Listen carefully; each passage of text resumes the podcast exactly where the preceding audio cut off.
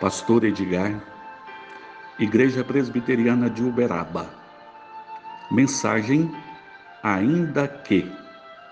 Livro de Abacuque, capítulo 3, versículo 17 e 18. Ainda que a figueira não floresça, nem haja fruto na vide, o produto da oliveira minta, e os campos não produzam mantimento.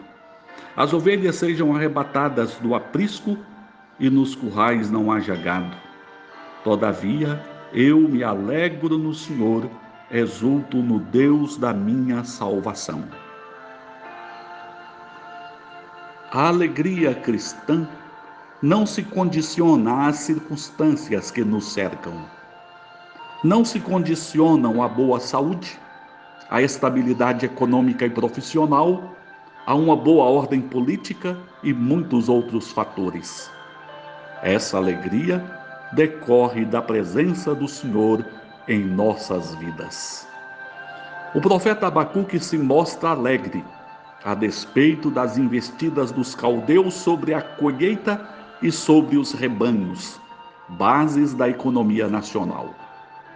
Ainda que todas essas condições materiais fossem saqueadas, e olha que o profeta não estava falando de possibilidades, ele estava se referindo a fatos enfrentados pela nação. Todavia, se alegravam em Deus. Somente na presença do Senhor há plenitude de alegria.